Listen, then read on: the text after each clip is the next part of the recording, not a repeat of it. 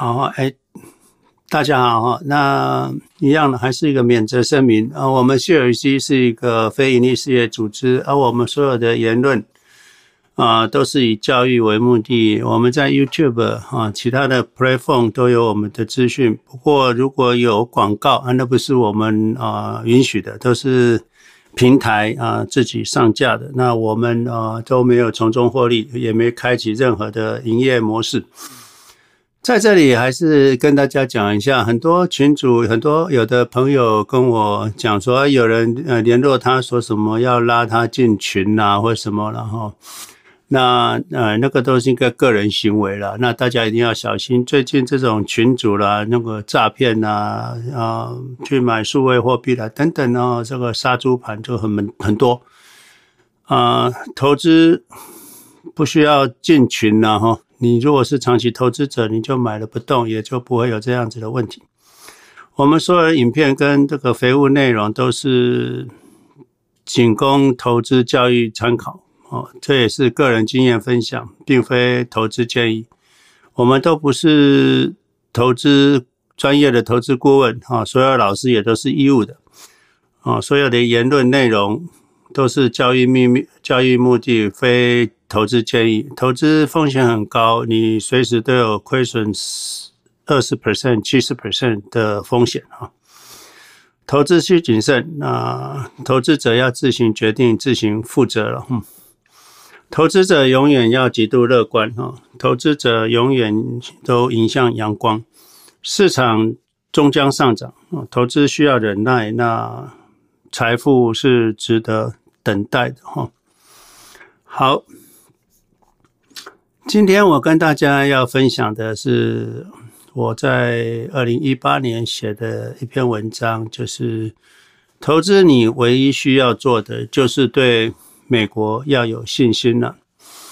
这里面的内容是从巴菲特的其中一个，好像是二零一八年吧，还是的股东大会里面的一个一段说一一段讲话。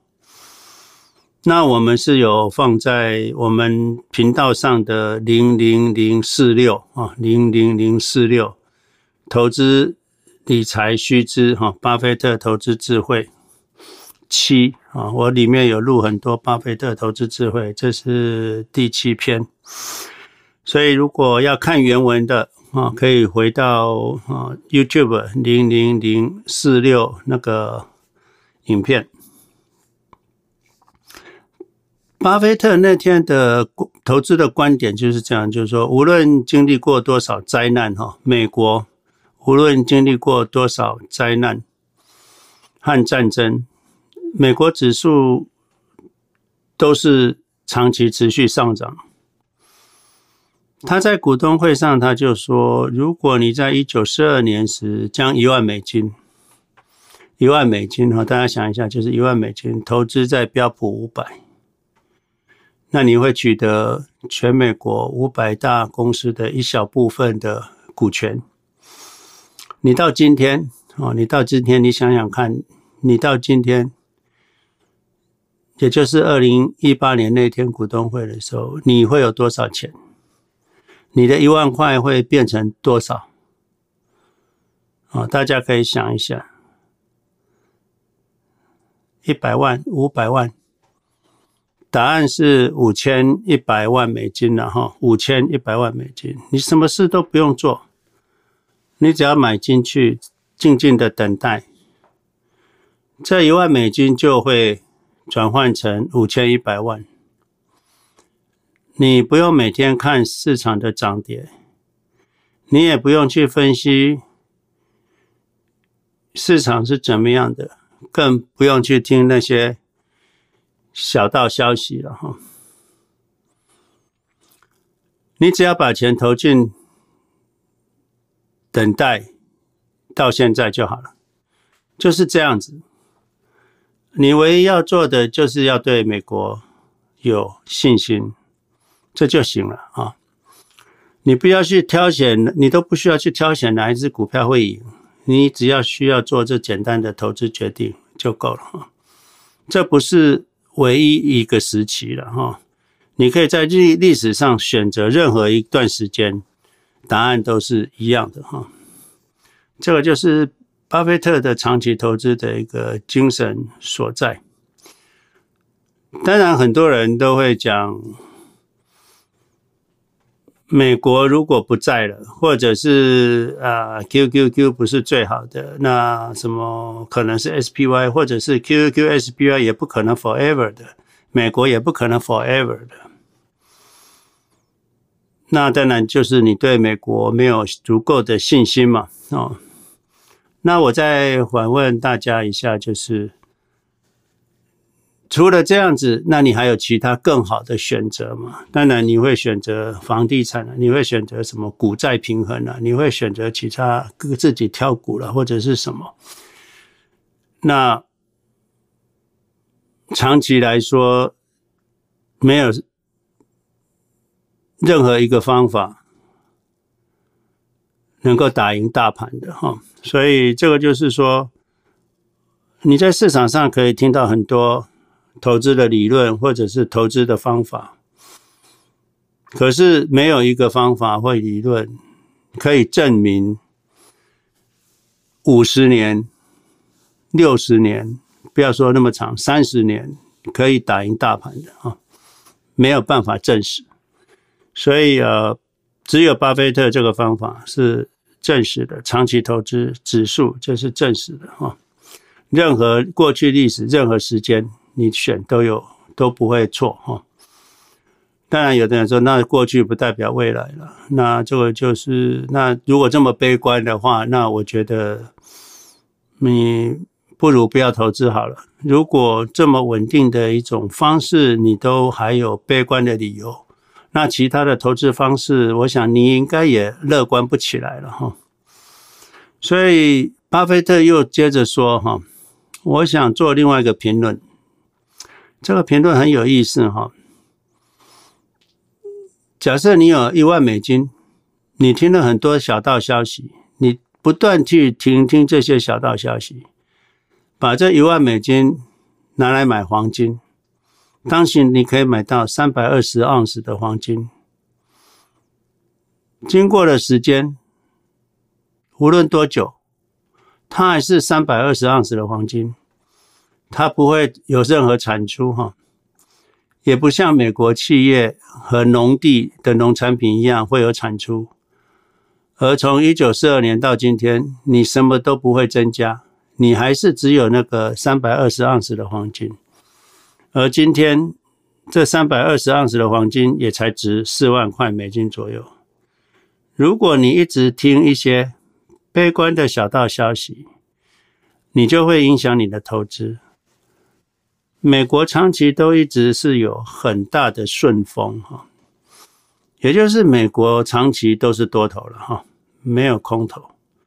作为投资者，在这样的顺风的环境下，除非你买一个相当错误的股票，你的投资指数你永远不会失败啊，因为你持续一直投资美国的经济，这种好处啊是无与伦比的，而且。不是说你买了一些完全没有产出的东西，这两者是不可以相提并论的哈。很多人会花钱去雇那些投资顾问，还有听李专的建议，他不会真正收到你真正会得到的利益哈。所以你投资指数回报最高，其他的方式都会减损你的回报。我们有一个问题哈，在买股票这方面，你只要坚持简单的理念，这个简单的理念会比任何其他的小道消息、投资理念做得会更好，会比你去投资顾问、去付投资顾问一大笔钱，或者聆听小道消息都还有用。你真正还可以去打败这些人。还不用花任何的钱跟任何的时间，你不用知道什么会计啊，你也不用懂财报啊的这些专业知识，你不用去了解一些专有名词，或者你根本不需要去关注美联储要怎么样，你只要对美国经济有信心，因为在你一生的投资行为当中，你只需要这样一个宗旨，就是你长期的去坚持，你知道你做的是什么，带着快乐的情绪。如果在投资股票和债券之间选择，巴菲特说他一分钟就可以决定，而且这种决定很简单，就是股票资产。以三十年这样子的投资周期来看，美国的股市会超越三十年国债。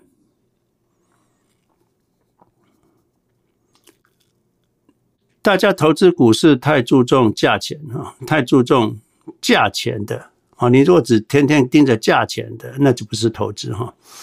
注重投资公司的商业才是投资哈。投资指数。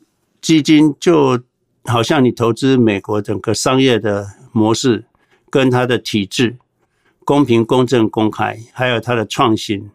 所以投资美国基金就好像你有一个商业的储蓄账户，这个储蓄账户里面的一个内容就是美国。你投资美国指数，就是投资美国这家公司，也是投资美国的商业模式跟它的制度。有些人，啊，这里巴菲特有特别提到，有些人不适合投资，就是他的心理素质太紧张了，太容易紧张不安，尤其对价格波动。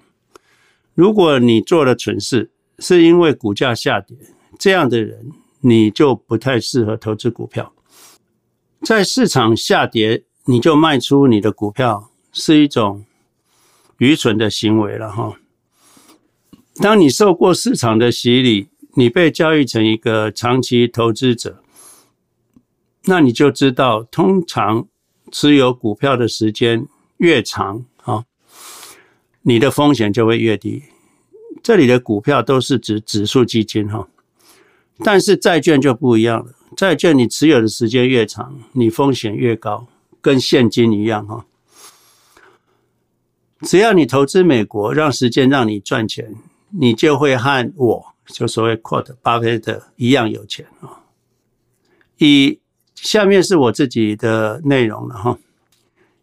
我从以国家制度来说，美国市场是一个公平、公正、公开的市场，监管是非常严格，所以公司获利大部分都是回报给股东。内线交易你敢做，他一定会抓到你哈，会罚死你的哈。欧洲资本市场的法规不利经商，哈。这里我补充一下，很多人都会说，那美国难道没有内线？美国哈，它是一个有法治、有制度的国家，可是你很难避免，就是这些政客或者是这些权有权势的人，他们利用立法、立法做一些啊对自己有利的事，或者是对一些厂商有利的事，或者一些补助。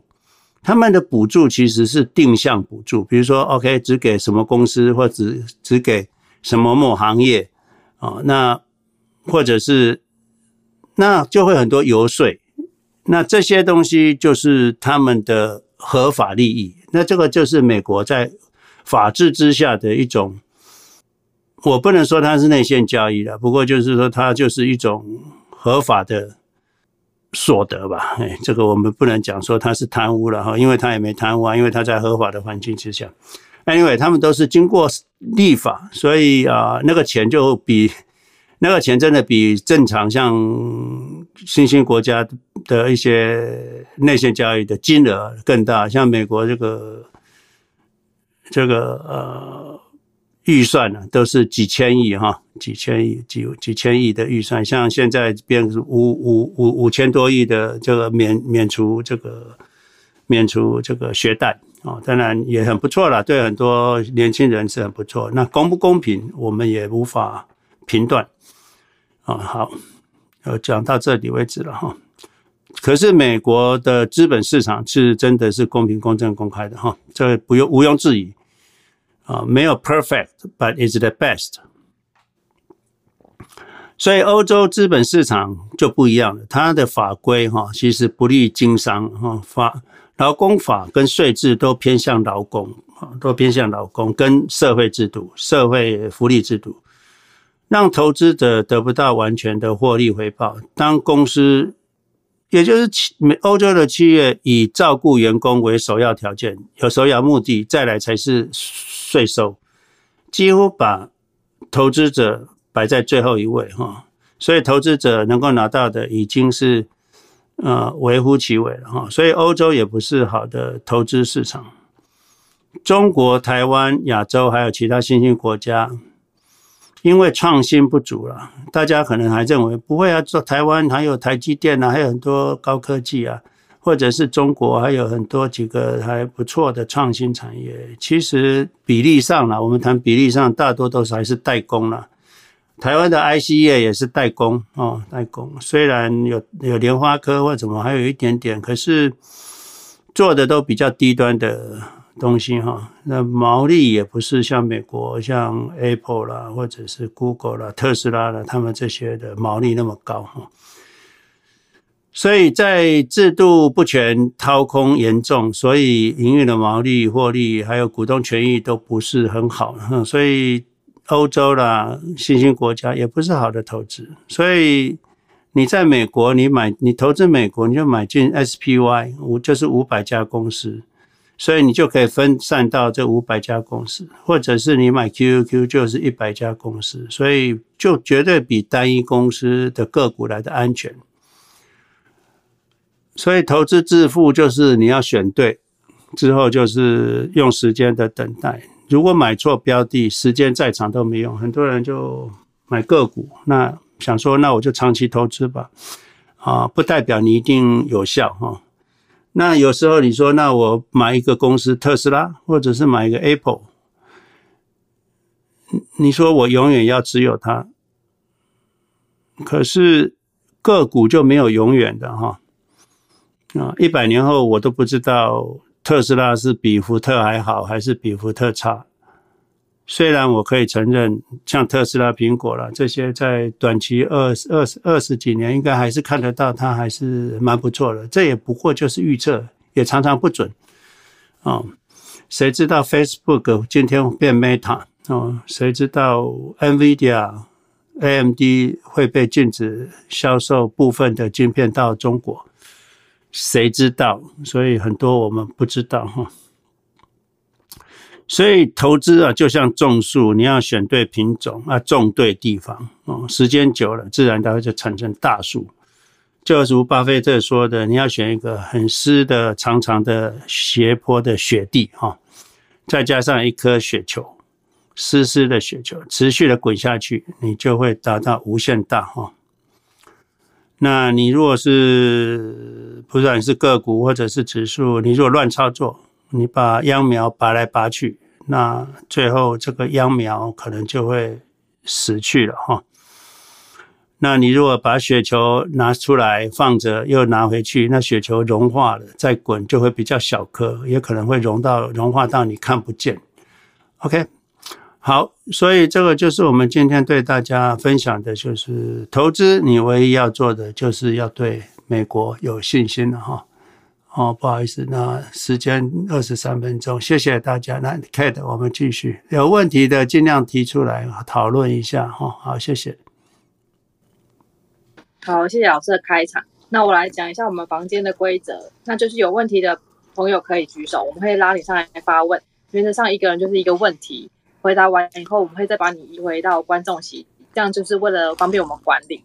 那如果你有问题呢，欢迎再次举手，我们也会再次拉你上来。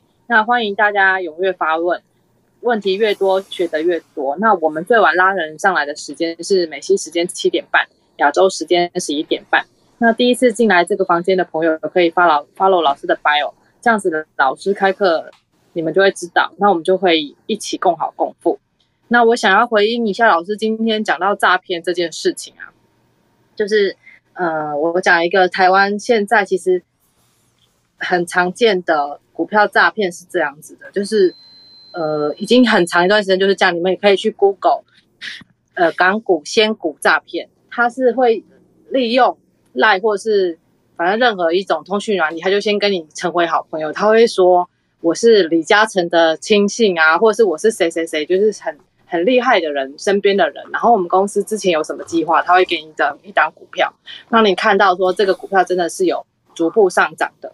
然后呢，他他会告诉你说，我们接下来会有新的计划，因为他会先跟你打好关系，然后告诉你说，我们之后如果有新的计划，我会告诉你。那当他告诉你的时候呢，基本上那个股票呢就会在高点，那你一定会想说，其实他要怎么样诈骗我的钱呢？我的钱又从来没有汇出去过，因为其实我挡过很多人去做这件事情，可是里面不乏知识分子，有会计师，有医生，就是你觉得他们其实应该是很 smart 的人，为什么会？中这个圈套，他们会脑子里想的是说，我钱没有汇出去啊，都在我的账上啊，他要怎么骗我？我我没有把钱汇出去，我就不会被骗。可是你会去，你可以去看到，就是他被骗的，就是说，呃，因为港股它跟美股一样没有涨跌幅限制，所以他会在某一天就集合大家的资金，然后一起去买他说的这些股票，把，然后再。呃，因为港股还有分上午盘跟下午盘，它会让你在中午的那段时间吃饭的时间，让你先去预挂好市价单，然后它就在下午盘一开盘就开始到货。那曾经有股票是三块钱，然后开盘以后一路跌跌跌跌跌跌，先跌了一半，然后跌不够再继续往下跌，隔了两天以后，三块的股票就变成零点三块了。所以，如果你那时候你进场的资金是三百万，到最后你的钱只剩下三十万不到，对，这个就是他们的诈骗手法。那大家就是要很小心，就是不要再听信别人报你的名牌，因为其实就像老师说的，到底他为什么可以知道那只股票它会涨到哪里，或是跌到哪里，这些事情真的都没有人知道。而且他们会去炒作的那些个股，你可以去看他们平常的量都很小，然后你会看到他。慢慢的往上走，走走走走走，跌到涨涨到某个程度以后，它就会往下刷，那就是又有一群人中计了。然后这些股票会是特殊的股票，它会久久来一次。那我就想说跟大家分享，是因为有时候我们在就是在分享的时候，就是如果我真的有遇到这样子的人来找我，我跟他跟他们讲，他他们都不太会相信，而且他。甚至还会问我说：“那我不要投那么多，我投一部分试试看，可以吗？”他们还是想要去赌赌看，就是能不能真的这个人是李嘉诚的亲信，我的股票可以两块变四块，四块变八块。他们还是会有这种想赌的心情在里面，所以我觉得大家还是要很小心的去处理这件事情。就这样。呀，yeah, 我想 echo 一下 CAD，其实在美国也发生了，所以美国前一段时间有。有一群大陆、中国的炒家，他在美国就是专门喊一些毛票股、低价股，那炒上去了之后，再给他放开，让很多散户套牢。后来是证管会跟 FBI 把他们抓出来了。那有些人是在中国，所以。被通缉，在美国，在美国被美国政府通缉，他们的资金在美国是被冻结，好像有五千多万美金的哈，这个都是啊实际发生的例子，不管是在中港台或者是在美国都有。所以你如果手上从从现在手机，连我在美国都还收到 message，就是哎，我是哪一个证券商，我是某某某，啊，你怎么没有加我 line 啊？他就说啊，这个奈啊，我快要，反正就是很多这种奇奇怪怪的简讯哈，不要去理会，好不好？哈，这个才是你自保的最好方式。好，来有问题或者是对最近的市场，或者是你对经济任何任何和生活任何问题，我们都可以在这边分享，好不好？来，好哦，那。在同学还没有举手之前，我再补一下，就是但那是第一阶段的诈骗。那第一阶段诈骗完以后，就会有人，譬如说去 Google 说他的这个股票代号被诈骗了，该怎么办？然后去 Google 以后进去的有些网站，他会在二度诈骗，他会告诉你说，你去找了？我曾经呃，我曾经被诈骗，然后我去找了谁以后，他帮我把钱拿回来了，那个也是诈骗，因为其实你的钱，美股跟港股都是。即使你的账上要有钱才可以，就是他才可以让你买进卖出，你的交割款早就被扣走了，没有人可以救回你的钱，所以也不要再被骗说这个钱汇出去，会有人可以救的，就帮你把钱拿回来，就是不要再二度伤害。对，以上是呃，就是我看到的诈骗状态，方呃太阳，所以大家真的是要很小心，就是赚钱不是那么容易的事情，然后不要这么轻易的去相信，就是真的股票会有翻倍的事情，就是对啊，我觉得真的不是很好。对，以上是我的分享。那没有人举手之前，桑尼跟 Man 有话想说吗？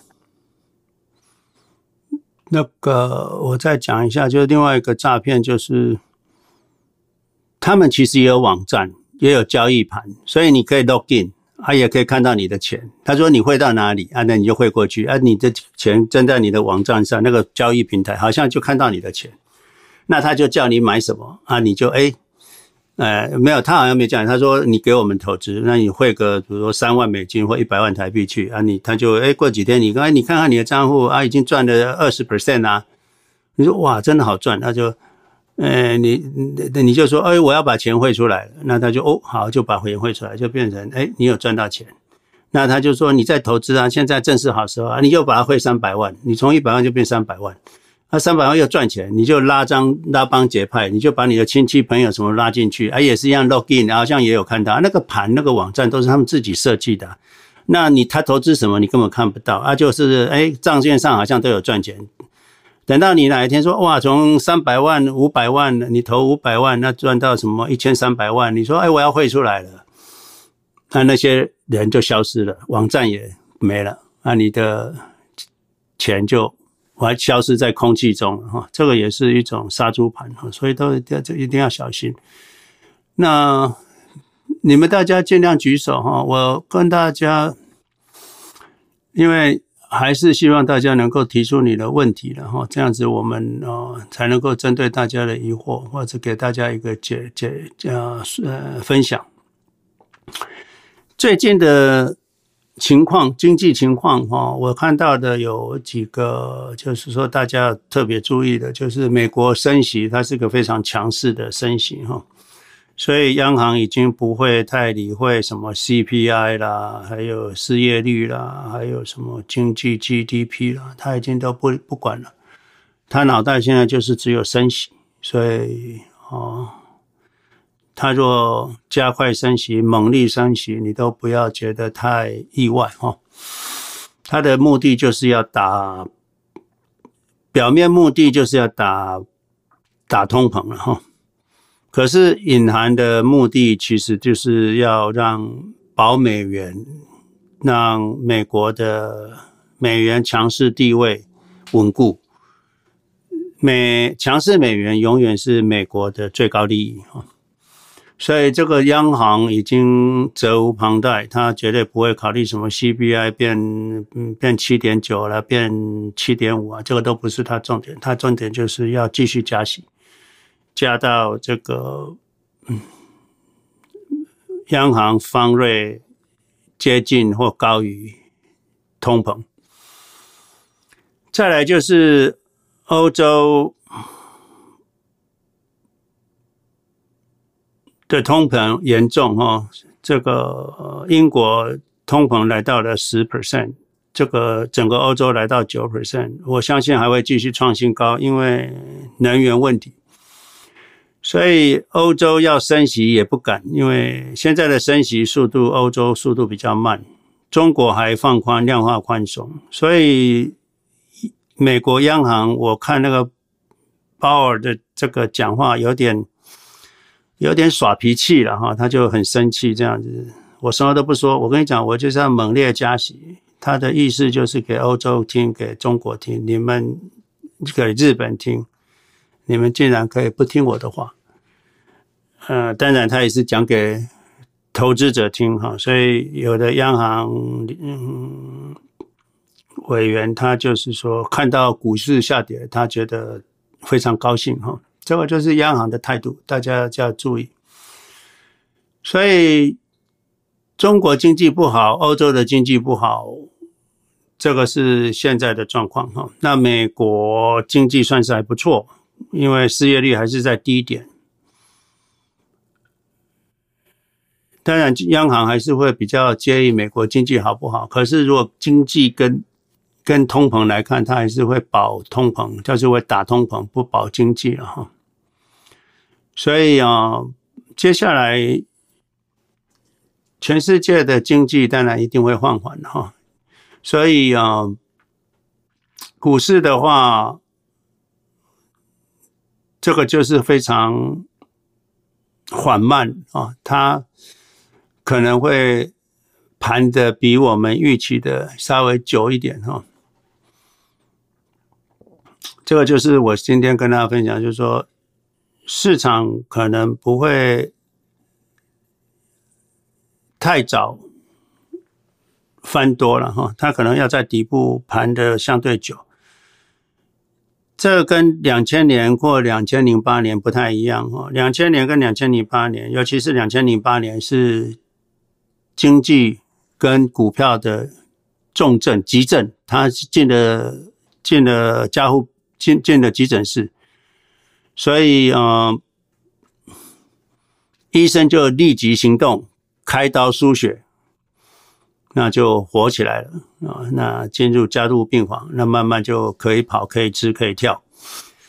我们现在的整个全球的状况有点是慢性病哈，这个是一个结构性的问题，所以不像两千年、两千零八年那样子，就是一个。只是一个，比如说是冠状动脉哦，心脏病哦，或者是一个盲肠炎哦，割掉或者是装支架马上好。那现在是一个结构性全身啊长期的慢性问题，所以这个需要时间啊来 recovery 啊，所以啊我就在几个 Clubhouse 上个礼拜我特别。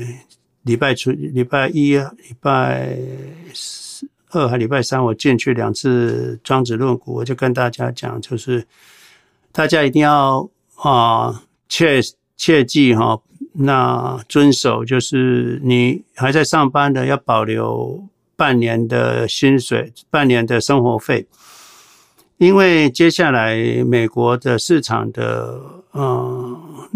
这个 layoff 啊，就是会增加啊。那如果被 layoff，你有半年的紧急备用金加上失业金，撑个一年半那没问题。那你还可以慢慢等市场或经济复苏。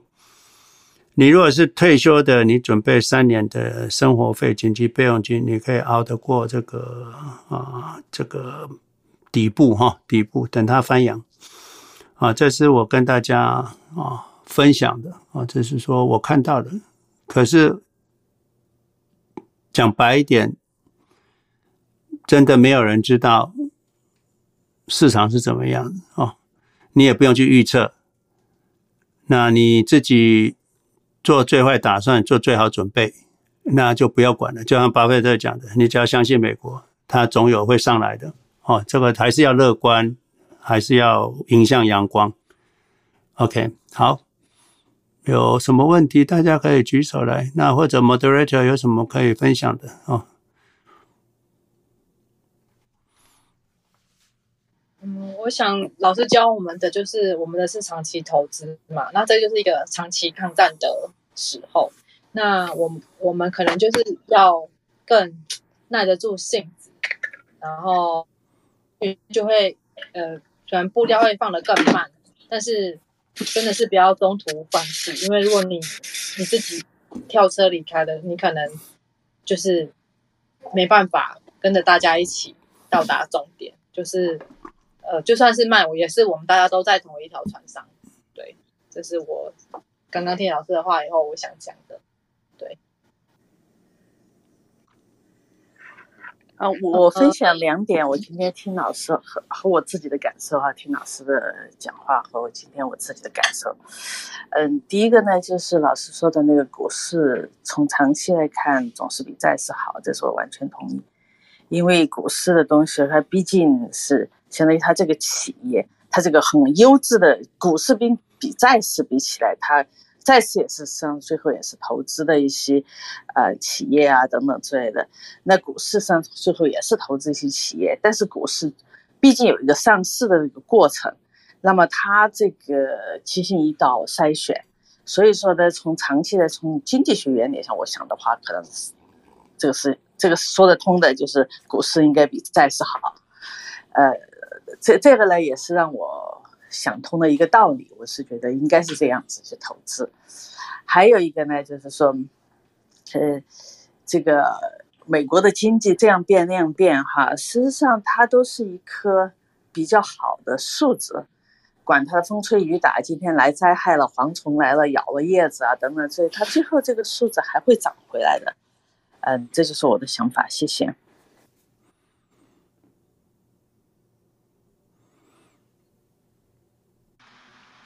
在留言区哈，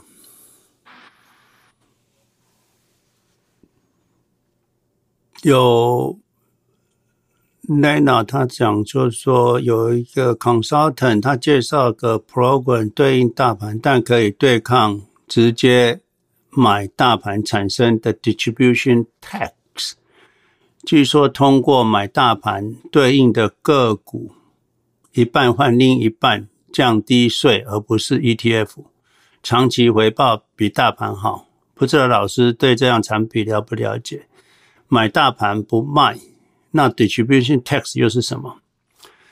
好，其实我都不知道我的 QQQ 有没有 long term capital 的 distribution 哈，我都不知道。它虽然 turnover rate 差不多十八了，可是我你们如果有在买 QQQ 的有收到 long term capital 的 distribution，long term capital gain 的这个一零九九，啊，你在 text 里面，呃，那个 message message 里面留一下哈。我好像没有看到有 long 呃个 capital gain，我看到的也只是 ordinary dividend 哦，所以那个就是零点四 percent 左右的 dividend 股息。所以，其实大家知道为什么投资 ETF 或投资基金有这个好处，就是说他们可以连他们的 turnover rate 的那个股票，比如说他有今年有两只股票、三只股票被淘汰，那加入两只股票，那淘汰那三只股票其实有赚点小钱，那他把它卖掉，理论上他都要把那个 capital gain distribute 给所有的投资者，让他们去报税，long-term capital。那可是他们有一种做法，就是说，其实他们 mutual fund 里面就是其实可以不用缴，不用不用缴那个税。他有一种就是 swap，就是说把这个股票可以啊跟别人啊直接哦，就是他们内部还是什么有另外一个可以直接做 swap，那这样子就不会有 capital gain 的产生哈。也就是说，我这个股票跟你的股票可以 swap，我不知道这个具具体的操作了，不过。很多 mutual fund 像 Vanguard 了什么，他们都有这样子的操作，就是他们有个 pool，那个 pool 里面你可以基金可以基金 fund manager 可以到那个 pool 里面去做 swap，哦，这个就是我所知道的，然后他们的做法哦，所以你的 ETF 或有一些 mutual fund 是有这种避税的功能啊，避税的功能。你自己炒作股票有 capital gain，可是你买这个 mutual fund，有些 mutual fund 比较大的，他们内部有一个有这个 swap 的动作哈，啊，这是我粗浅的理解了哈，所以我也没真的去研究。不过有时候你可能买的 mutual fund 就本身就有这个 swap 的的动作，所以它就不会有 capital gain。虽然它有 turnover rate，可是它不会有 capital gain。啊，这是我所理解的，不要去。不要去听那个 consultant 的了哈，你如果真的他 consultant 绩效比较好，请他拉三十年的呃图给你看，好不好？如果他连拉三十年的图，连他 symbol 都没有，那你就不要理他了哈。啊，如果有 symbol，你也不用靠他，你自己去买就好了。所以啊，你如果没有 symbol，那他自己在黑暗黑箱操作，那十年后你才知道啊，这个是骗人的，那你就太晚了哈。所以不要太相信这两个，好。这个你你的小孩哈有四岁啦，两岁可以啊，你可以去 Charles 开 custody account，啊、呃，马上就开没问题。你可以给他钱，存个每年每每每年存个一一个月存个一百块，每年我我女儿以前我们就是一个月，她妈妈存一百，我存一百，那到现在她的账户就五十几万了哈。从出生开始我们就这样存哈，每个月都只给她存一百，那呃夫妇就给她存两百，那一一年也才两千四，可是她到现在就有差不多五十万美金了哈，那。当然，还有时候那个什么压岁钱呐、还有这个亲戚啊、祖父母给的压岁钱呐、还有有时候他生日的时候，我就买个小东西给他。可是我说我会帮你存两百块啊、三百块到你的投资账户，所以大部分的零用钱啊，什么都跑到投资账户去了。那你可以两岁或四岁可以都可以开 custodial 啊，custodial account 没问题。棒不要投资了哈，棒没什么好投资，长期来说，棒是跑跑不过大盘哈。那你说现在高通胀，你去买棒，那那利息一直涨，你的你的棒会一直跌。我们一直讲过，棒现在跌的比那个股市还凶哈，棒现在跌的比股市还凶。你你那个你你看 TLT 的那个图。TLT，因为因为利息还会继续涨嘛，哈，利息还会继续涨，你的棒一定会一直跌，而且跌得非常的凶，因为利棒对于那个利率的敏感度就非常的高了，哈，所以呃，利息涨一点点，你的棒就跌很凶，这是这是大家要注意的，所以不要去投资棒，OK？巴菲特说一分钟就知道不要投资棒了，那结果你要花那么长时间研究棒，其实是不值得的了，哈。这个这个，你棒这个一年来跌啊，我看一下，棒一年跌到我都看不到了。我看一下，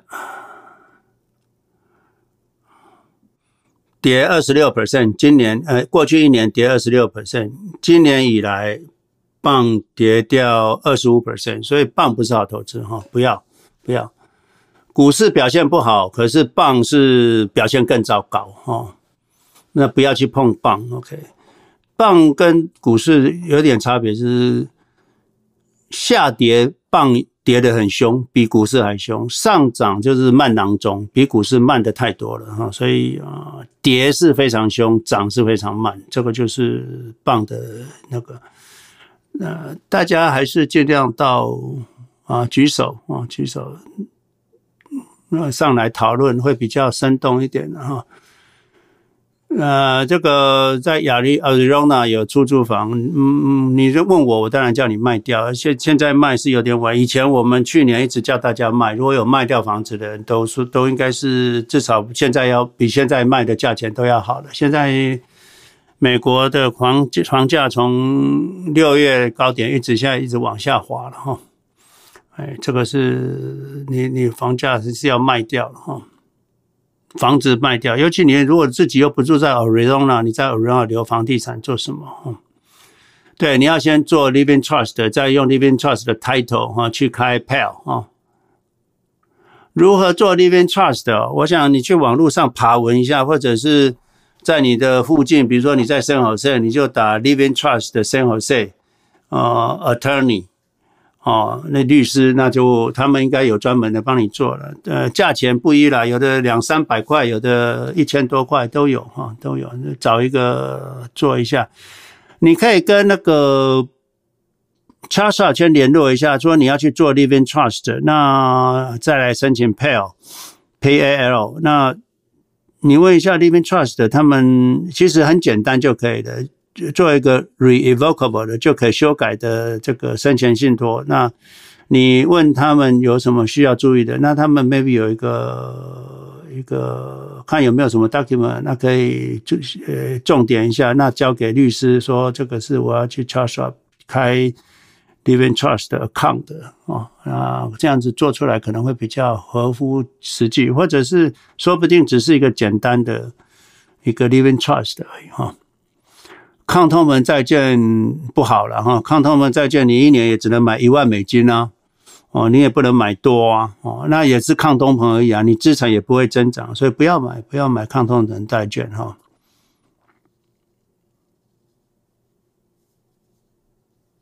你你你你有钱就买哈，你你你你愿意分批就我我讲过嘛，现在底部可能需要一段时间盘整哈，盘的会比我们之前之前啊想象的久。我们本来以为央行就不会那么鹰派，它应该会很快开始啊啊啊不是呃降息会升息会慢慢减缓，那那市场会慢慢上涨。可是现在它的呃央行的鹰派言论。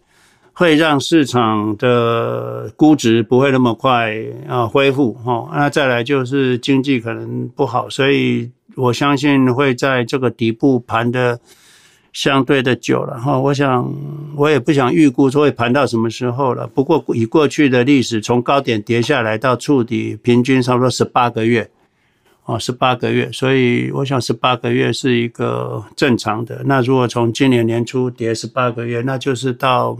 明年上半年嘛，哈，这个只是毛估估了哈，不是说一定就是这样子。不过你心里有个数，你如果有分要分批投资，你的你你如果有薪水，那就有钱就买，有钱就买，你可能会买在所有的底部嘛。那分批当然不不错啊，就是现在我们又可能又变成右侧交易了，哎，左侧交易了。左侧交易就是跌越多买越多嘛，就一直跌一直买。那会跌到哪？我们也不知道。我相信再跌也是有限的哈。那你如果可以预估，你若想，很多人外面都在预估嘛。那说哦，跌到三呃，Q Q 会跌到三百点，那已经到了嘛哈。那你其实不管你所有的预估，我是建议你要比预估多十趴了，就是说。你如果说会跌到三百点，那你应该做多多十趴的跌幅，做做做做保护，就是说说不是做保护，就是说空间你要预留的资金能够一直投投到两百七，就是说哦，哦，不是说投到三百你就没钱了。那你如果预估是嗯两百七的人，那哦底部应该在两百七，就是上次的低点，那。那你应该再加一个 buffer，就是两百七再减乘以零点九，就是再再往下再多跌十 percent，就是有一点 buffer 的话，那你两百七啊，你可能就预估它到两百四左右，那你就资金可以分配一直投到两百四，啊，那这样就好了。那你如果都没钱了，那就看戏吧，哦，那你如果有薪水的人，每个月就固定投，就是这样子。好，我先回答到这里。那有人举手上来了吗？可以，那个老师有有好开的来，嘿，好，那庭华你可以开麦发问。呃，James 老师你好，我有一个问题啊，就是说，呃，我在那个硅谷这边一一家半导体公司就上班，然后这个自己公公司它的股票它也是在 QQ 就它的里面的，然后因为就前几年嘛，因为就半导体，哎，我听不到声音，你们听得到吗？老师很清楚。喂，听得到吗，詹姆斯老师？Kate，你听得到声音吗？可以。哎，我又听不到你们的声音了。等一下哈。嗯。等一下，我听不到你们的声音。你现在听得到吗？可能要等一下哦，你等等，老师听得到会跟我们说。哎，好的。好。那。嗯我可能先出去一下。好。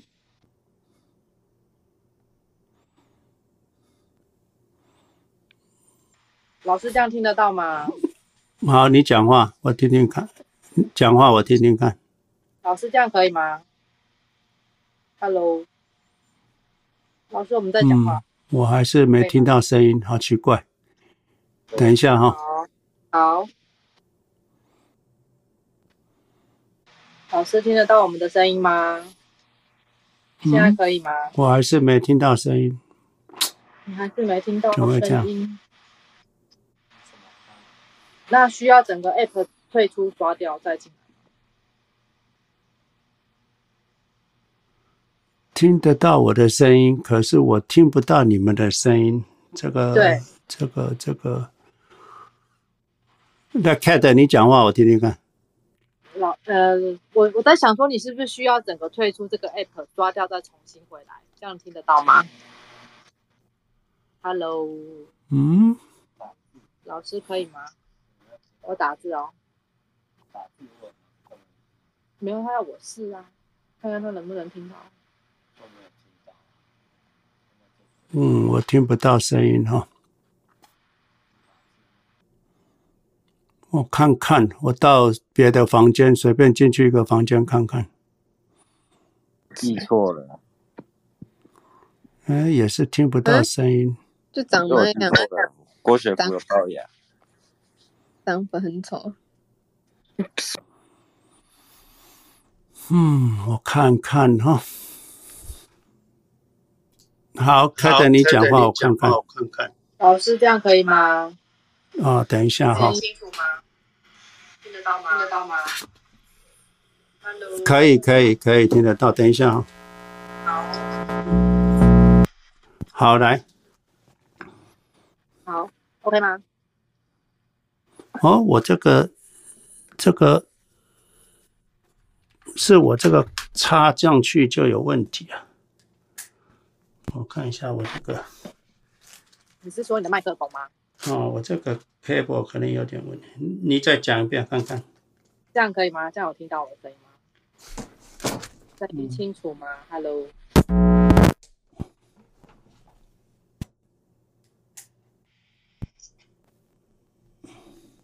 嗨嗨嗨嗨。好，可以来，请说。好好，那那庭华，你可以继续开那个发问。不好意思，呃，，James 老师，等一下，我这个 cable 有问题。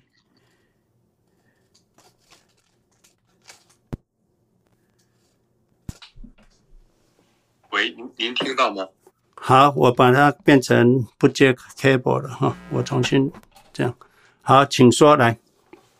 呃，就詹姆斯老师，就早上好，是这样，我就说，呃，我本人在那个就是硅谷这边的一家半导体公司上班嘛。其实以前的就是股票也就也不懂，然后但是，呃，但是就每年我还有一部分 RCU，包括我也我全额买了，就是就是业就 ESPP，然后一直放那儿就我也不管，就其实然后就然后就感觉就是股票就一天天就在涨，但是现在就有一个问题，因为呃，因为最近就是就最近一段时间就是半导体相关的股票也跌得很厉害，然后。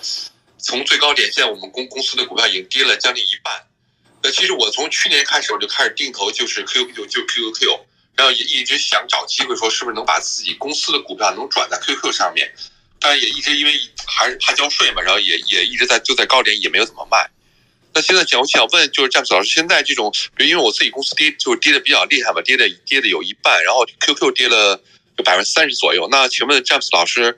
什么时候是个就是就是时机？现在是不是个时时机？应该把自己公司的股票卖掉，然后换成 Q 就换成 QQQ 作为长期投资的标的。因为我还同意就是詹姆斯老师的说法，就是说单一公司风险是非常大的，而且也很也很难说未未来就一百年之后这个公司还在不在？哎，就这个问题。谢谢詹姆斯老师。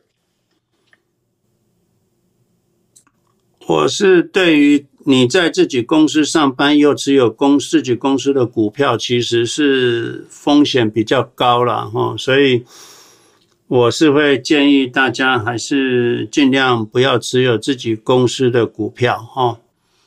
那如果你的公司，所以上次上个礼拜我们有讨论过，就是你如果资金，你你如果因为。因为一般公司的股票发给你的时候，你可以选择你要提前扣税，还是你要另外自己再缴税。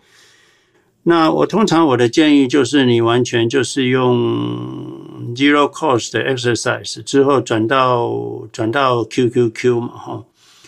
那再来就是，你如果已经持有你公司的股票蛮长一段时间了，那你你就算卖掉，应该是 long term capital 也是。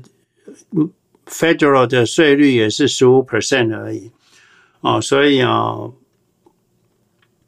啊，这个十五 percent 就去缴吧，你早缴晚缴，你总是要缴的，然后，那你如果不去缴，你未来未来所有赚的钱，呃，美国政府都一定会拥有一半，等于你你你是在美国帮美国政府赚钱嘛。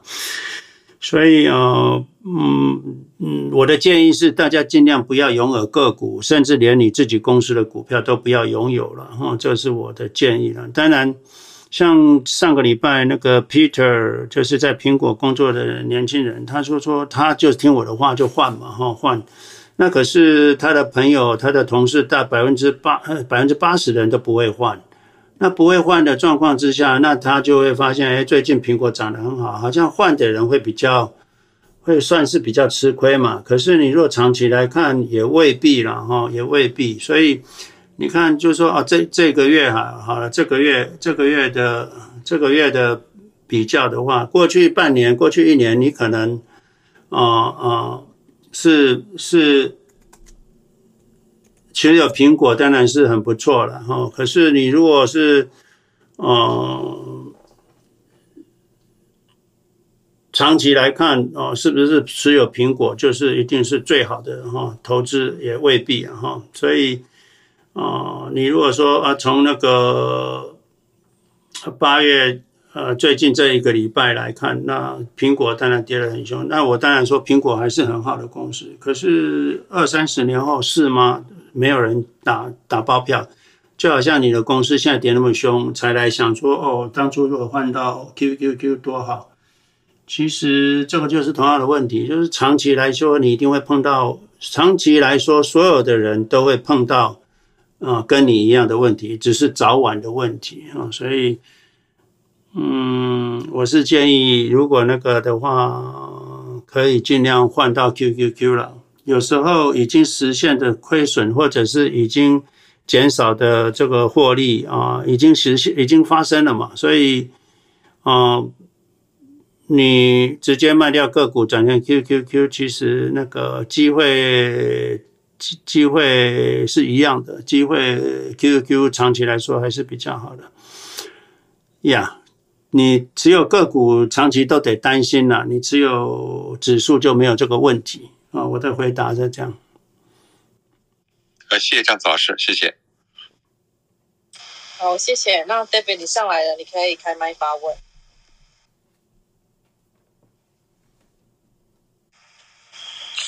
诶，呃。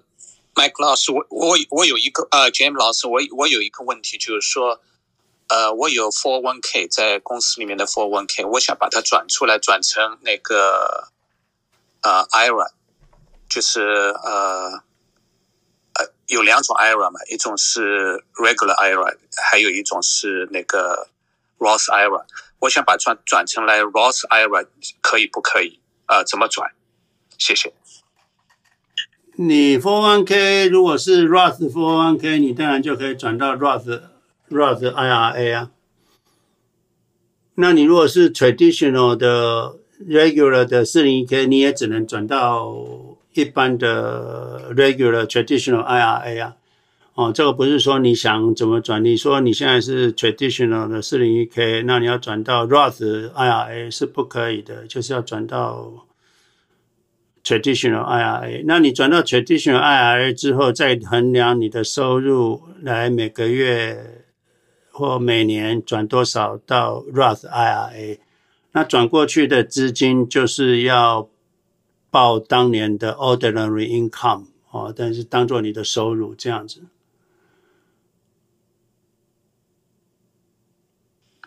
好的，谢谢。嗯，谢谢。好，谢谢 David。然后下面有一个 Tony，我们没有办法拉你上来，那你可以先试着退出这个那个房间，然后再重新进来，重新举手，我们再把你拉上来看看。那接下来那个 Jim，Jim，你可以开麦发问。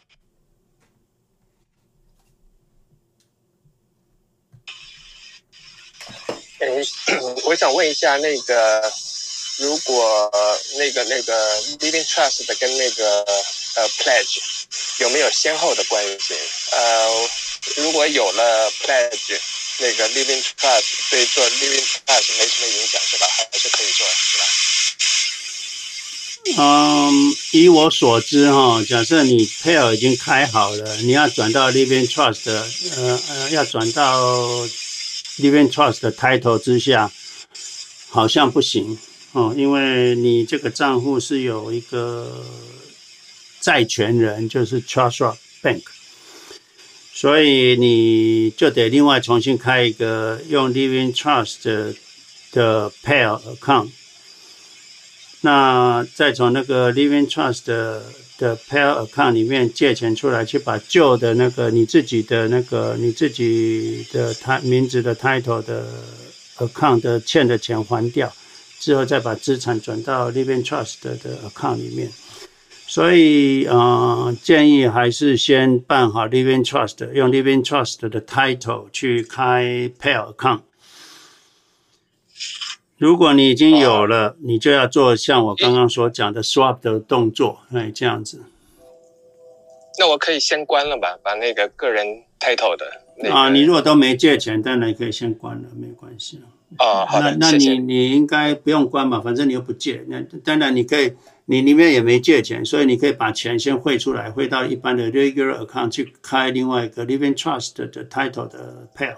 比如说你有两百万。那你都没借钱，那你就先汇一百五十万到一般的 brokerage account 汇出来，那等到那就用这一百五十万去做 living trust 的 pair，那去从这一百五十万借，就是反正你也没借钱，所以再把所有另外五十万资产移过来 living trust，啊，把那个边关掉就可以了。哦，好的，谢谢。那要做一个 swap 动作，如果之前没做的话。OK，谢谢。好，我谢谢 Jim。那接下来 Wesso，Wesso 你可以开麦发问。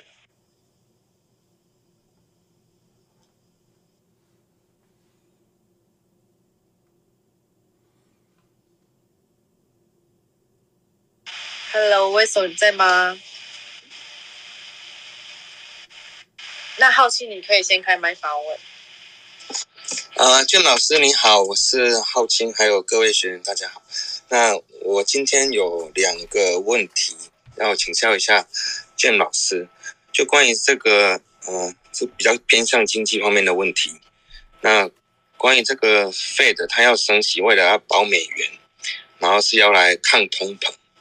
那如果说这种抗通膨，嗯，真的有那么重要吗？如果说，嗯，公司的薪资如果说能够上升，就是跟着这个通膨降来调整，还有像这个社会福利、Social Security 的配的费用能够也是跟着这个上升的话，不是就可以解决这个问题？就好像说，啊、呃，像我们呃爸爸妈妈他们那一代以前在台湾的时候，他们刚出社会的时候只有嗯几百块钱到几千块钱的薪资，然后到我们毕业的时候已经有几万块钱的薪资了。那就是这个调整过后，实际上就可以，那个通膨不是就可以解决掉，就没有说好像嗯要把它看得那么严重。那另外第二个问题的话，就是关于说那个呃美元在呃就是那个 Fed 在升息。那嗯像中国的话，他们因为当初有清零的政策，那现在他们他们也是用那种宽宽松货币的方式来解决目前的经济问题。那日本。因为长期不景气，他们现在也是用宽松货币的方式来解决这个问题。那像其他地区，像那个呃日呃不是日不不是日本那个什么韩国啦、台湾啦，还有其他亚洲地区，甚至全世界各国地区的话，他们本身没有这个问题。那他们要用什么方法来对抗美国升息，然后对他们嗯本身呃就是他们那个地方的那个啊经济，或者是怎么样去？解决他们，呃，就是这个的冲冲击这样子，就不晓得那个俊老师对这个，呃，可不可以给我一个那个，呃，回答？这样，谢谢。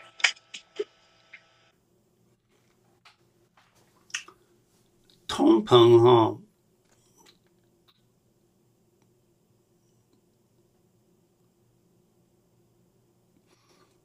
我们。一般通膨其实它经过时间会慢慢下去了。比如说你现在从九十块涨到一百块，那明年如果还是维持一百块，那通膨就是零了嘛。所以通膨如果不是一种螺旋式的上涨的话，那通膨是自然会消失。那可是如果你的利率太低哈。也就是说，你借钱的利率是，就是说，我们东西每年都会贵十 percent 这种状况的话，那你可能借个五 percent 来买一个东西，你是划算嘛？对不对？五 percent，那你这个东西每个每年都会涨十 percent，假设那如果有这种预期的话，那很多人就会去借钱来去买这个东西，就好像如果大家对于这个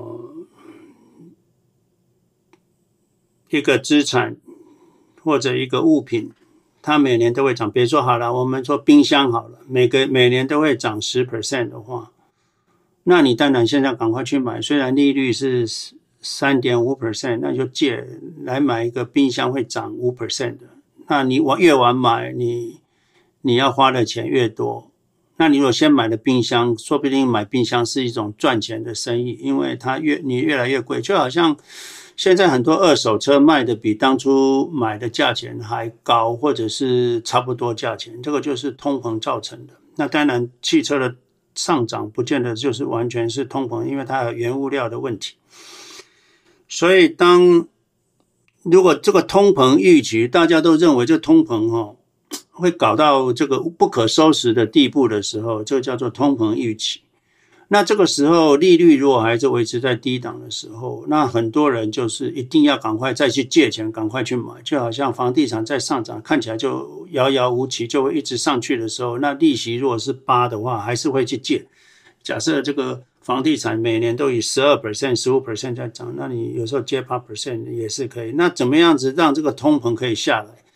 如果变成一个螺旋式的上涨的时候，央行就要做一个动作，就是它的利息要远高于通膨，也就是你你借的是十 percent 的利息，那通膨只有八 percent，那你借来是等于没有用嘛？因为你你还的比那个这个这个这个你买的资产的上涨的还多。所以这个为什么我说央行的这个基准利率可能要一直拉到比那个通膨或接近通膨，比接近通膨或比通膨高，这样子的话，大家第一个呃呃去买觉得没有意义了，因为你的钱比那个更值钱嘛，你你你你的钱可以有八 percent 回报，每年的话，干嘛去买一个这个五 percent 回报的，或五 percent 通膨或者十 percent 通膨的东西？所以就慢慢慢慢会降低大家去购物的欲望，就好像我们这个借钱过日子，或借钱融资买股票，融资买房地产，那你是认为利息只有三嘛？那房地产的增长七到十嘛？那你就觉得这样划算了，借钱就划算。可是哪一天房地产只有七，那利率只有利率十五的话，那你可能就不买不买房子了嘛？因为不划算嘛。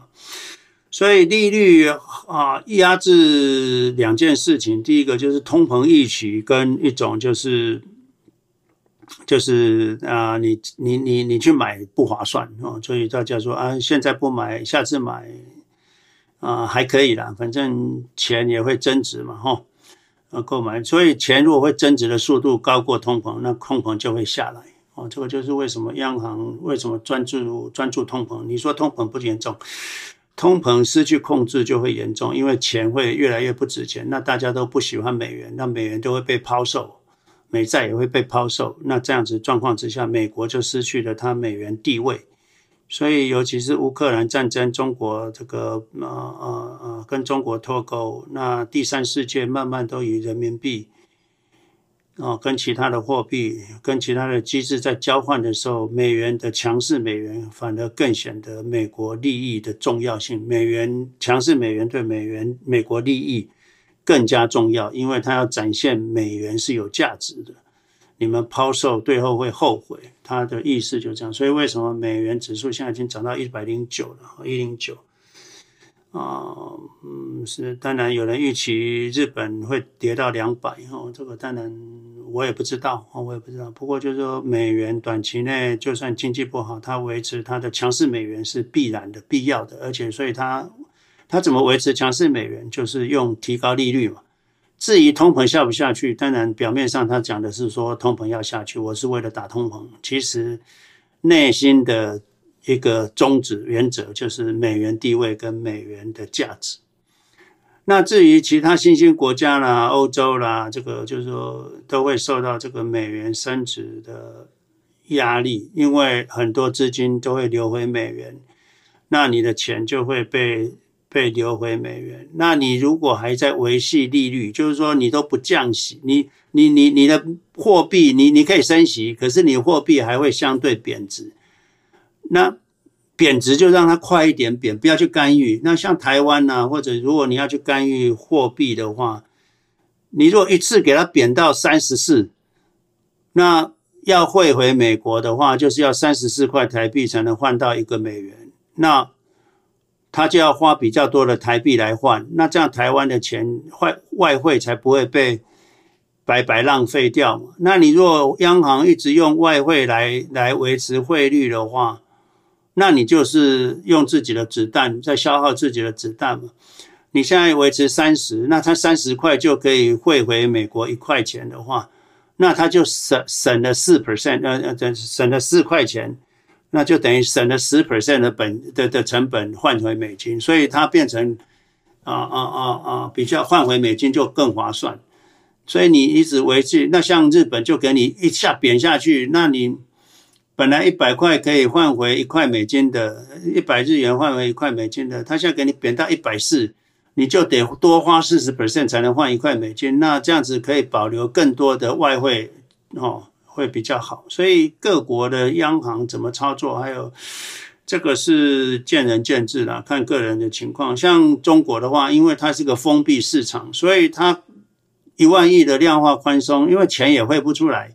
你想汇也汇不出来，它所以它就不会被割羊毛。那这种独立封闭或者外汇管制的国家就有这个好处，就是你汇也汇不出来。所以我的国内宽松货币，我振兴我的经济啊，我的外汇呃不太会流失哦。这个就是各国不一样。那像开放市场啊，像台湾啊、日本啊、欧洲啦、美元强势的时候，你要立即赶快速度贬得越快，你保持保护你的外汇更越好了。哦，这个是我邀请我给你的回答。呀、我说那个娟老师这样回答蛮好。所以说，像台湾啊、韩国或者其他亚洲地区，是不是应该也要效仿像这种中国跟日本这种方式？呃，就干脆让他那个大贬算了，或者是直接呃跟他们一样，也是用宽松货币的方式。那这样反而可以在这一波美，就说，Fed 在把美把把那个利息升高的时候，我们也可以从同时候那个出那个什么那个出口也可以增加。那那反而说你去对抗它的话，好像反而是适得其反，反而是嗯对国家对这个什么整个社会的经济反而不好，是吗？对对对，那当然像中国它是外汇管制嘛，所以你可以想象它跟大海是有个呃拦水坝嘛。所以他自己里面注资水不会流到大海去嘛？可是像日本呢、中台湾呢，还有欧洲呢，是一个外汇自由的国家，所以人家要汇多少钱是没有管制的，或者管制很少。所以等于你等于你这个小湖跟大海是联动的，所以你你一直往这个小湖注水的话，那个水都会流到大海去，你。你没有用的，所以你就是干脆把它就是一次贬贬贬足贬足了，让这个自己的湖水往下的挖更深一点，那你水可以存更多，那这样子你去里面湖水注资才不会流到大海去哦，就是这样子的观念。呀，谢谢俊老。那还有另外关于那个呃那个通膨这个问题，就是美国实际上在一九八零年的时候，它的。通膨甚至达到十八点四，那当时候费的是直接就把利息升到二十了，直接就超过这个通膨率了。那这种直接下猛药，可是后来我听说这个下猛药之后，实际上对整个经济的影响也蛮大，就是可能很多人就不投资。像我我们当初我记得还在台湾的时候，那个呃拿去把钱拿去做 CD 的话，我那个嗯、一年下来几乎都将近有十个 percent 以上的呃利息回报。那目前来讲的话，反而像费的这样一点一点升息，好像反而是长期这样慢慢慢慢升息的话，反而会把整个呃，就是把这个什么抗通膨，反而把它拉的又更长了。那在这种情形的话，应该怎么做会比较好？就是呀，我这个我就请请教一下卷老师。这个当初这个一九七零年、一九八零年的通膨哈，是是有它历史性的背景啦，它有它历史性的背景。那我之前有讲过，就是它其实那个过程哈，我看一下哈，我要找这个图。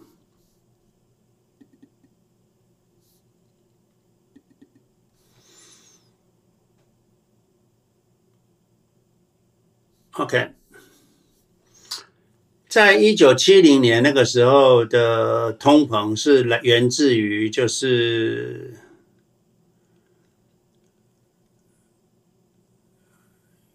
源自于这个尼克森越战，尼克森脱离。金本位，所以那时候的 money supply 突然增加，所以这是 number one，就是一直通膨就上来。之后，央行其实有升息，那可是升息完之后，他发现到了七五年、七四年高点，一九七四年高点就下来，下来之后他就开始降息，降息之后碰到了。第一次石油危机，那就是沙利拉伯石油禁运。那那个时候，通膨又上去了。可是那个通膨上去，央行就赶快又再加息。要加息之后，后来石油危机又解除，通膨又下去了。可是央行发现，哎，通膨下去，它又在降息。降完息之后，又碰到第二次的。第二次的石油危机，所以又上去了。所以总总共有三次的，在三年内、两年内有两三，诶呀，七五年到八零年左右，将近有三次的通膨，哈，啊，是是啊，嗯，有有有有有有三次的通膨，那。都是看起来表面上看起来是央行降息让它通膨上去，其实背后有还是有客观环境的因素，就是第一次石油危机，第二次石油危机，所以这三次里面就是第一次呃越战啊脱离金本位，第二次就是第一次石油危机，第二次的通膨就是第二次的石油危机，那个都是有国际局势的状况产生，所以。是不是说央行降息就就可央央行一直拉升息拉到高高的那个通膨就不会出现？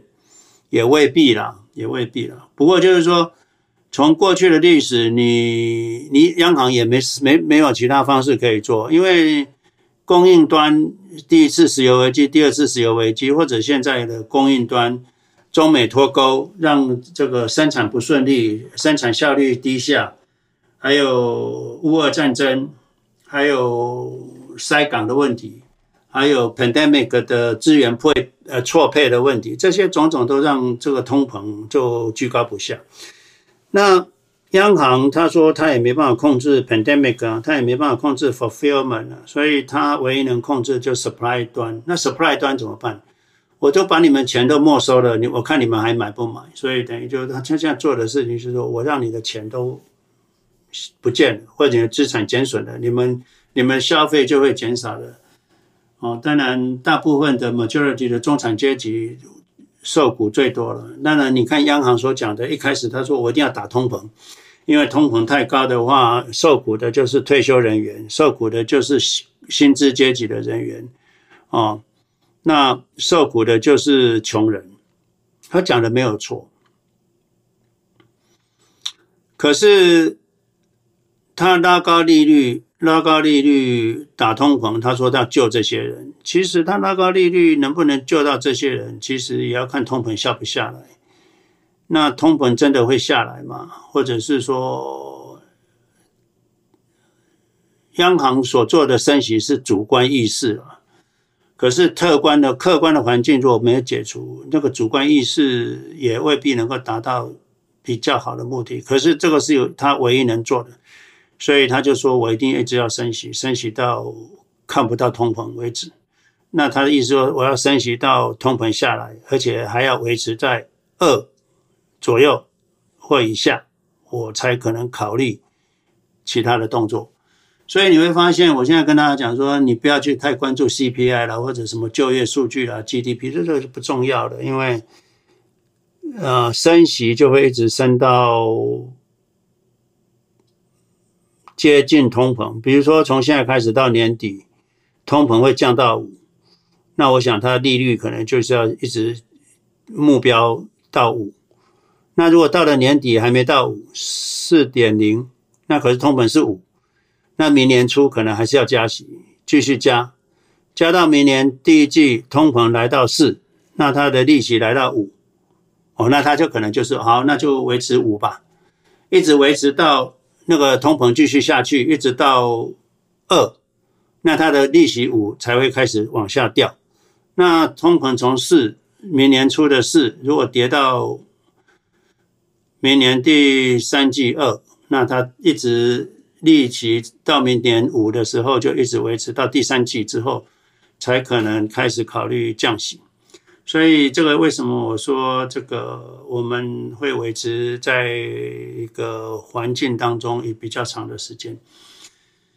我当刚我刚所讲的数字都是一个举比例比喻哈，你不要说我在预测什么年底会到五啊，通膨到五啦，明年会到四了，不没有这回事，没有这回事哈。所以我讲的都是一个 example，呃，这这就是让大家了解。可是通膨会到哪里，利率会到哪里，也不是我们一般人能够预测的了哈。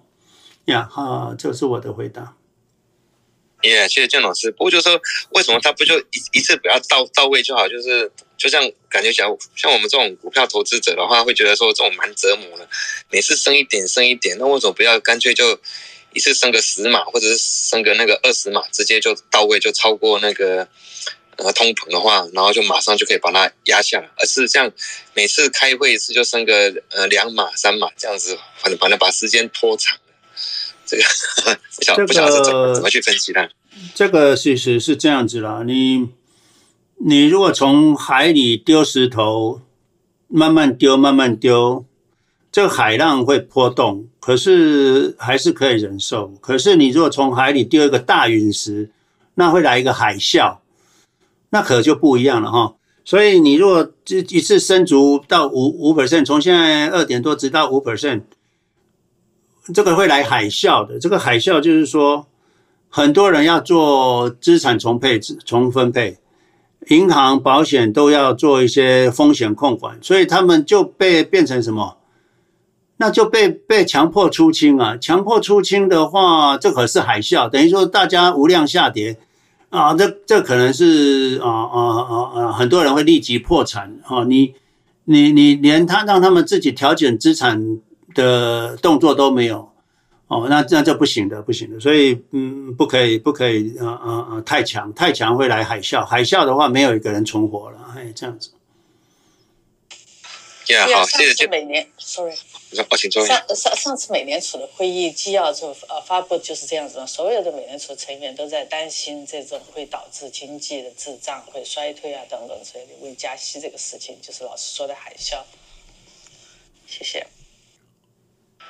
也、yeah, 谢谢哈，很谢谢那个俊老师跟那个 Man，谢谢。好哦，谢谢大家。然后接下来，Annie，Annie，你可以开麦发问了。哎，老师好，呃，Clubhouse 里面的大家好，请问听得到我讲话吗？可以。哦，好，好。哎，老师好，我是其实我是一个股票新手，我大概只有两年的呃股票经验。然后上次其实我有传给老师一个问题，就是问 pension 的问题。那我们现在就是在 Charles Schwab 里面，我们就把所有的，就是我把我呃除了半年的 Emergency Fund 以外，其他我们就是全部都存到 Charles Schwab。然后还有就是我们也把 Pension，就是现在正在，就是它就是有一个时间，它转过去时间比较久。那反正就是我们现在就是把旧的公司的 401k 啊，还有我们自己存的 Roth IRA 跟 Pension。还有就是我们自己以前就是呃，我以前有在 Sophie 有投资一些股票，我们现在也都是啊、把它转到那个 Charles Schwab 里面。那那我的问题就是说，因为我们在里面，我们就会有一个呃，就一个 VP Financial Consultant。那他在 Milpitas，他就呃有跟我们 meeting 大概一两次。他意思是说，就是希望说啊、呃，我们可以进去 Charles Schwab 里面啊，然后啊、呃、Charles Schwab 很多 function。那我们开两个小孩子的呃 custodial，那他是说，呃，里面有就是比如说像是那种 AI 投资，就是你可以进去，然后把你的钱就是 generate 一下，说看要放就是分散投资啊比较好。那我们下次还有一个呃，可能下个礼拜还有一个 meeting。那我自己的想法是说，哎，老师讲的其实我就只想投资 QQQ。那我现在就是我现在有钱，我大概就是没有全放，因为我动作比较慢。不过现在股票好像是。也是比较低点，所以我们其实可以慢慢把它放进去。那我的想法就是说，我不知道怎么样去跟这个 financial consultant 说啊，我们不是很想要，就是把它给分散投资掉，因为他可能会觉得说我就是乱听别人讲啊，我也不晓得。就我在想说，是不是我们是不是该换一个，不知道怎么去拒绝他吧？因为我我可以这样讲，就是说之前呢。因为我都想要去找 financial advisor，所以其实我已经去过很多地方，像我去过 CD，那我也去过嗯 tr 呃 Trace，那甚至 W WFG 就是那个 Transamerica，他们也来也也也来找过我，我花了好几个月的时间，我才知道说啊，原来他们就是卖保险，然后 commission 很高，所以我现在的感觉就是说，我现在很怕跟这些 financial consultant meeting，因为我就觉得。是不是又要再赚我的钱？那我又不，我又觉得说，我要是直接拒绝，他们会不会觉得说啊，你就是风险投资很大的一个一个人这样子？那我只是想问一下老师的意见，你就是说我是该继续跟他 meeting 呢？因为他是从 Charles Schwab 里面的人，就是他就在里面的人，那还是说我该怎么样就是做会比较好？这是我的问题，谢谢。好，你的问题很好哈，而且这是很多人会碰到的问题。嗯第一个，你断然拒绝，不要再跟他联络，你就说我不要。你你的账户已经被呃移到管理账户了吗？还是还还是 under 在你自己控制之下？还是在我自己的控制之下。好，你就说我们不需要 meeting 了，你不用太礼太礼貌，不用，你就说 OK，我不需要 meeting 了，I don't need your help，I don't need your service，That's all。OK OK，我们是客户。我们不是他的 slave，不是他讲什么我做什么，是我说什么他做什么。我说不要，他就是要 stop。对，这这个就是我我来这边之后，因为我们因为就像我讲，我们其实对投资也不是很懂，可是只要你去找这些人的时候，其实我要做很多功课，我才知道说啊，原来他们就是赚这些 commission。对，所以第一个，你们不要去找他。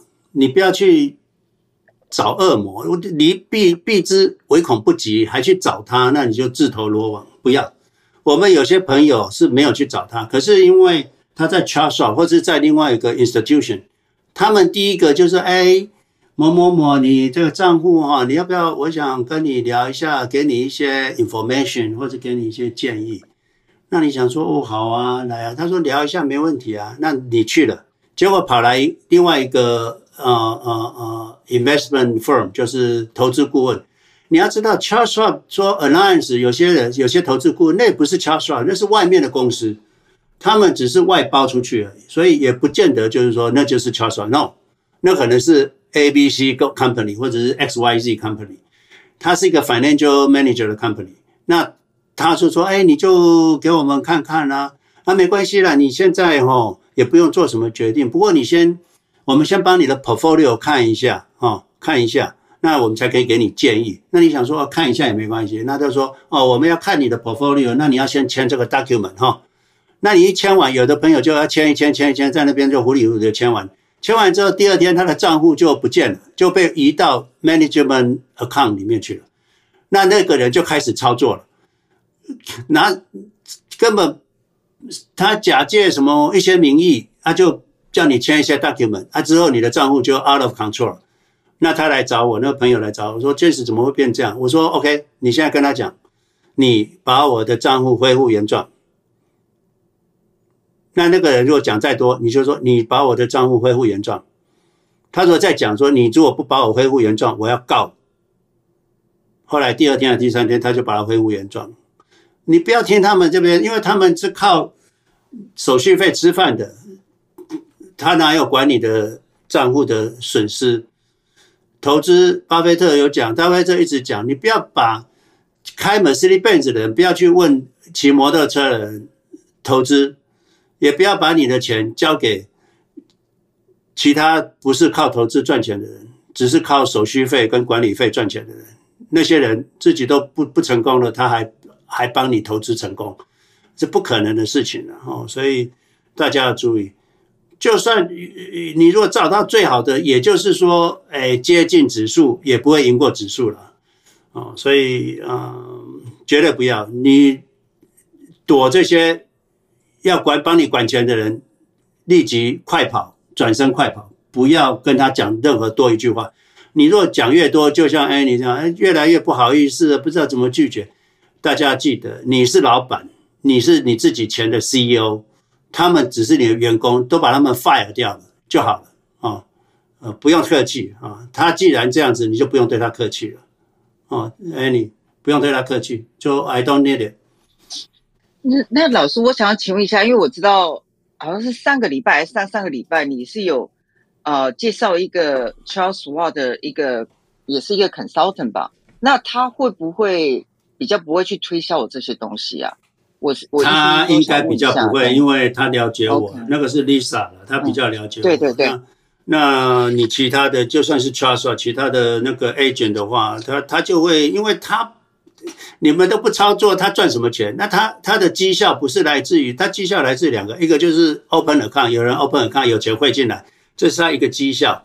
那那个绩效只是一时一次性的。那第二个绩效就是说，他把你卖给人。或者是把你拿来当做管理账户，那每年抽你三趴，那他赚的钱才多啊，对不对？所以他们当然一定是改成你的账户变成 management account 的时候，他才有办法赚钱，不然他呃去喝西北风，对不对？所以当然他把所有的账户都管成 management account，他才会赚得多啊。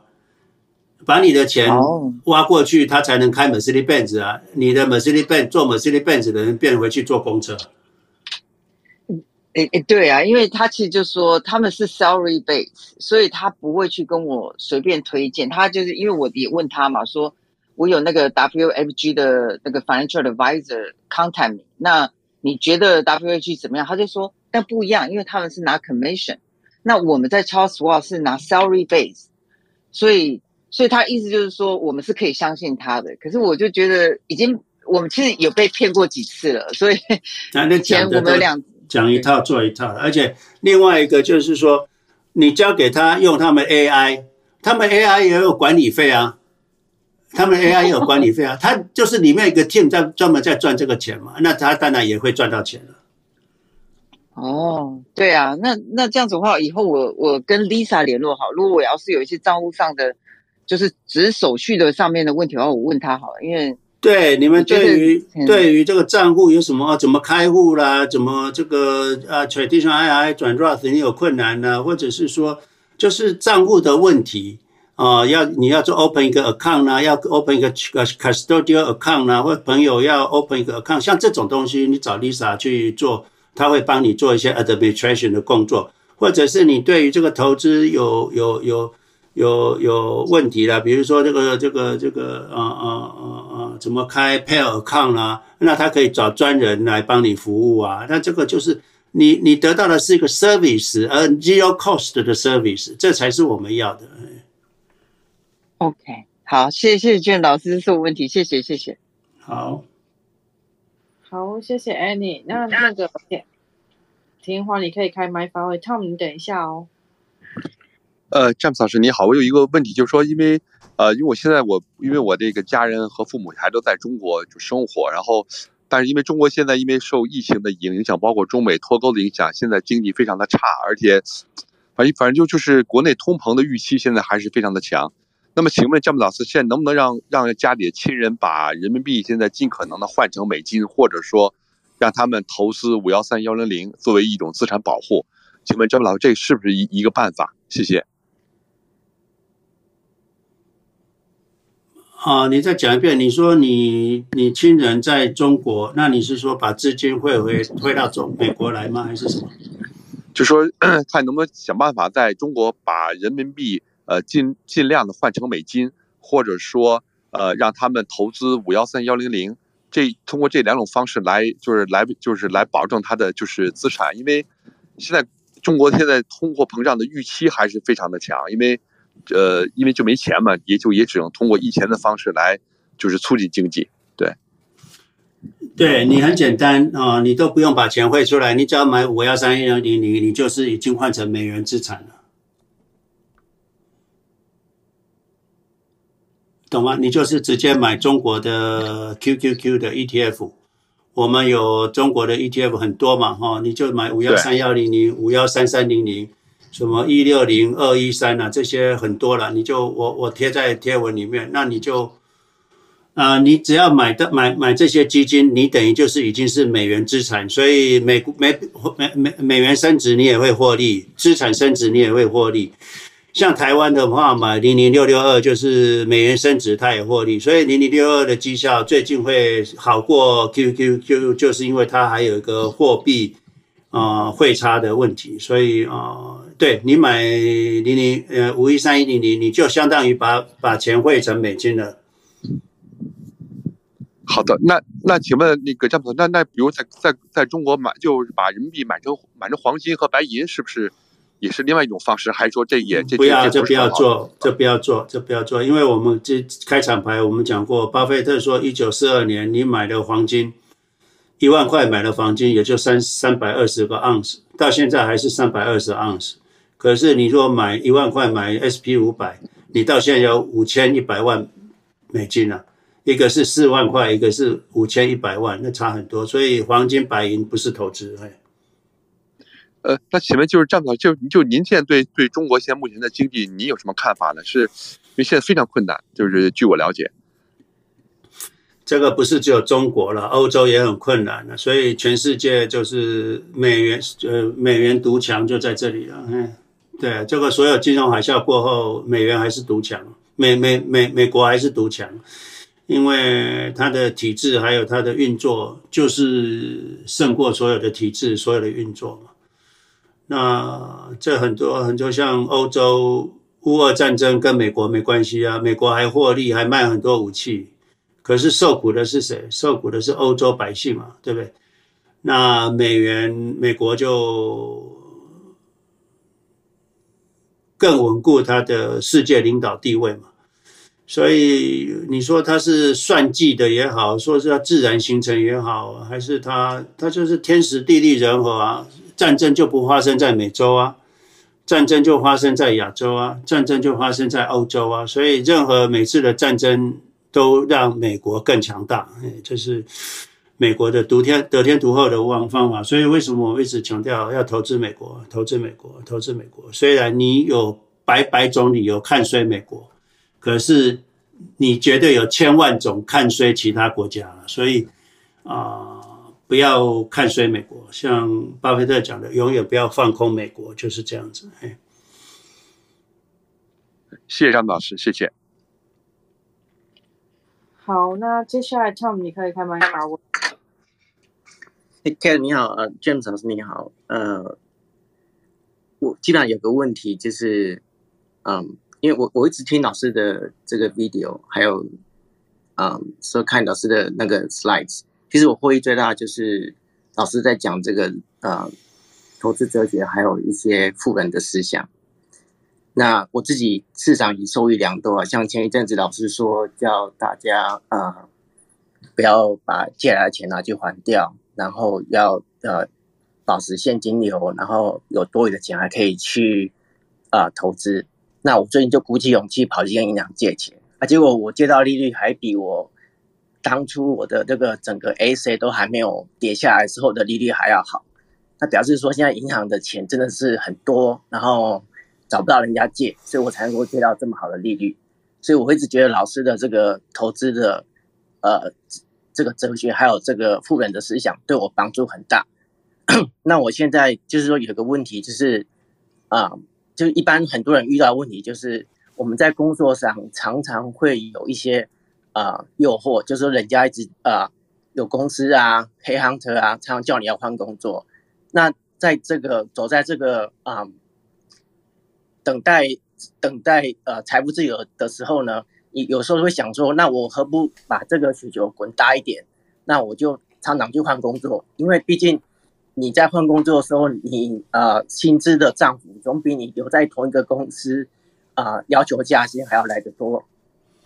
那我不晓得说，James 老师对这一这样的呃看法是如何？因为其实网络上又有很多的人在讨论这件事情，那我想听听 James 老师的意见，谢谢。对，这个是很多人都，尤其在美国面临到的问题了哈。第一个就是我们一直讲，当你如果理解投资的本质的时候，你这一辈子的财富大部分都是会由投资而来哦，投资而来，薪资只是影响很小。所以你会知道，收入越高的，到了年纪大了，不是最有钱的。你看看，最有钱的人是医生吗？最有钱的人是律师吗？就是说，到了七十岁好了，最有钱的是工程师吗？未必。假设你不管你是什么工作，我们讲过，我就提过，就是说，假设你是一个任何工作，你能够每个一年存两万块，每个月存一千块好了，呃呃两千块好了，哦，那这个。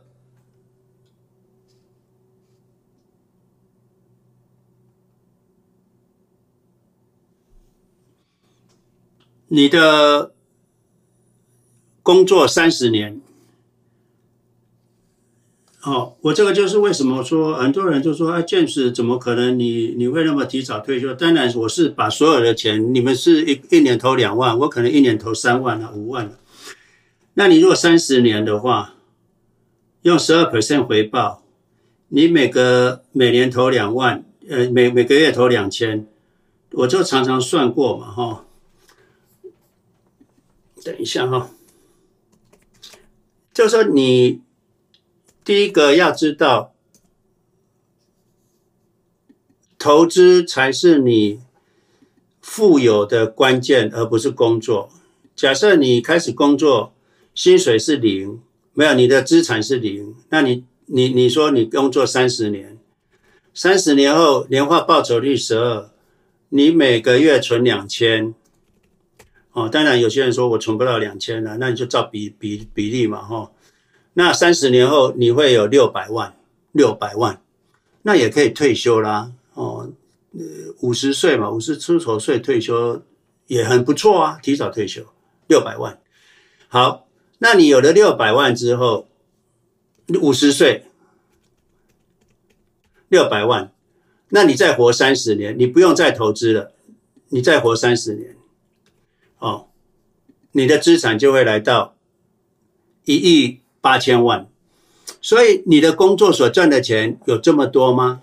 没有嘛。所以第一个就是说，工作钱不是你的 priority，你工作所赚的钱不影响你最后退休的财富啊，这个是第一个事情。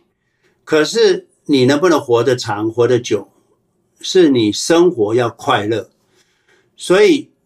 工作无论如何，你要从你喜不喜欢、快不快乐着手。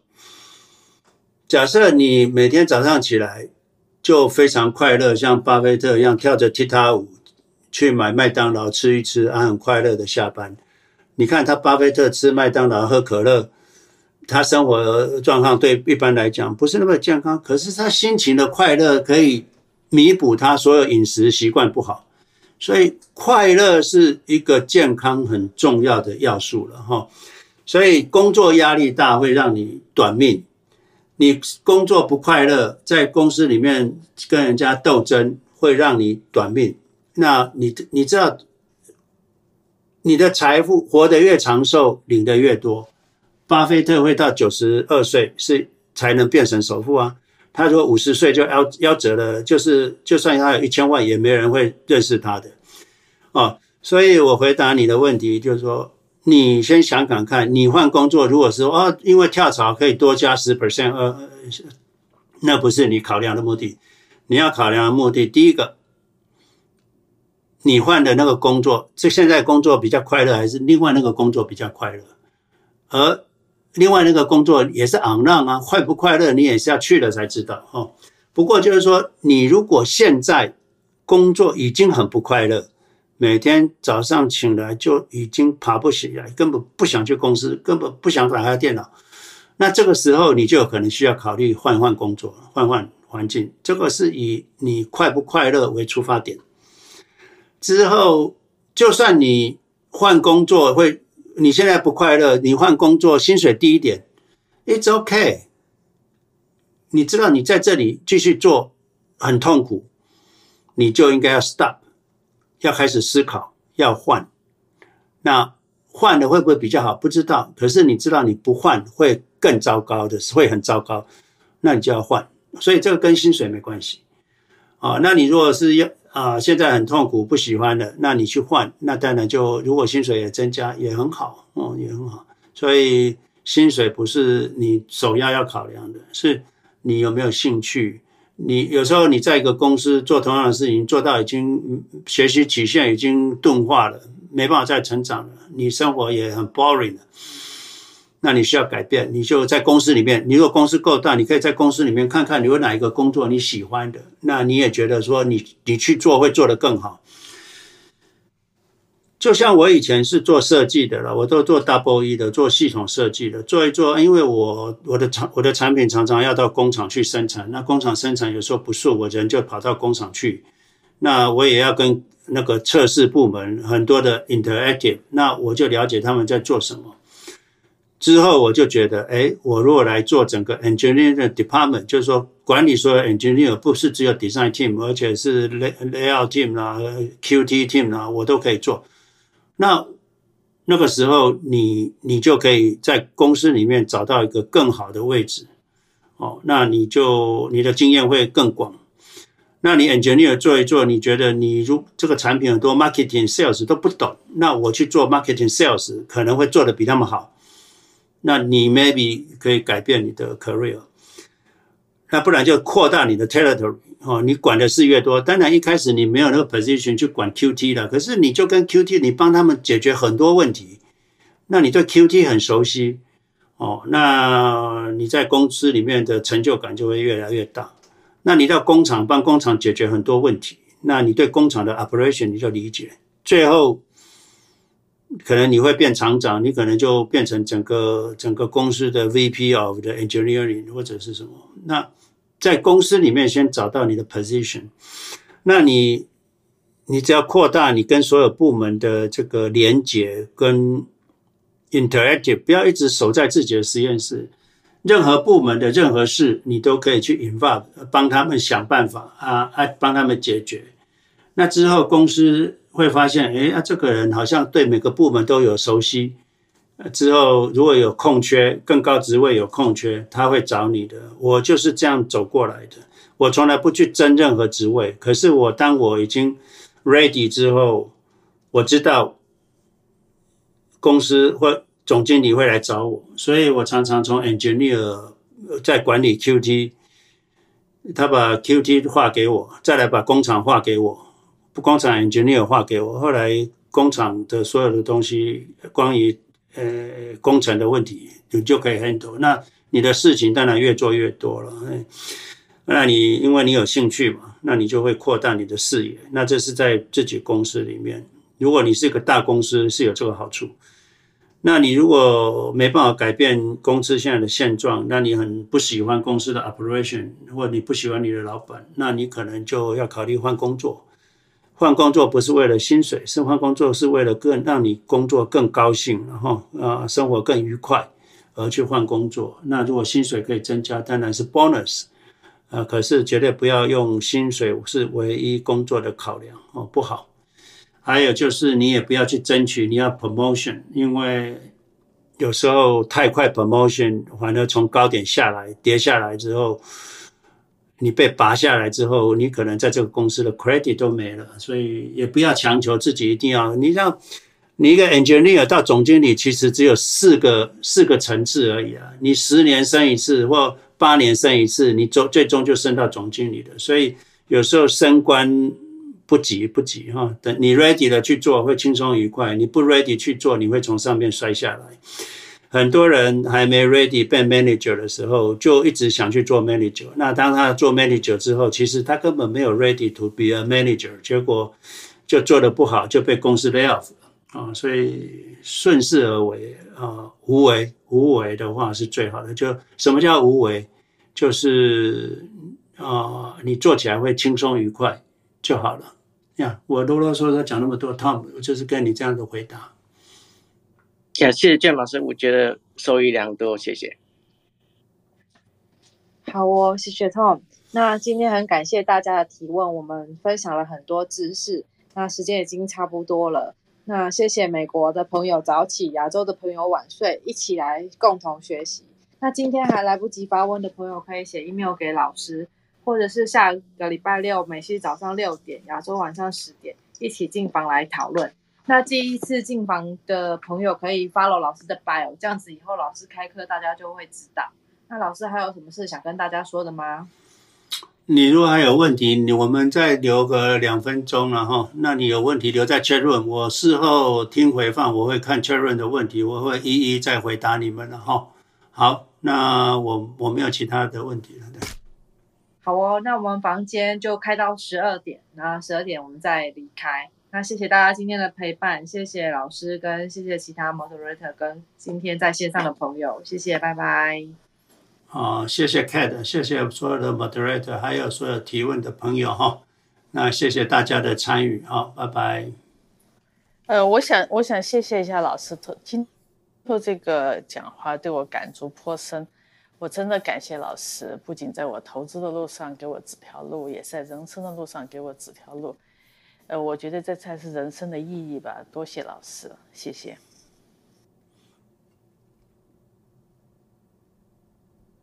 OK，好，谢谢。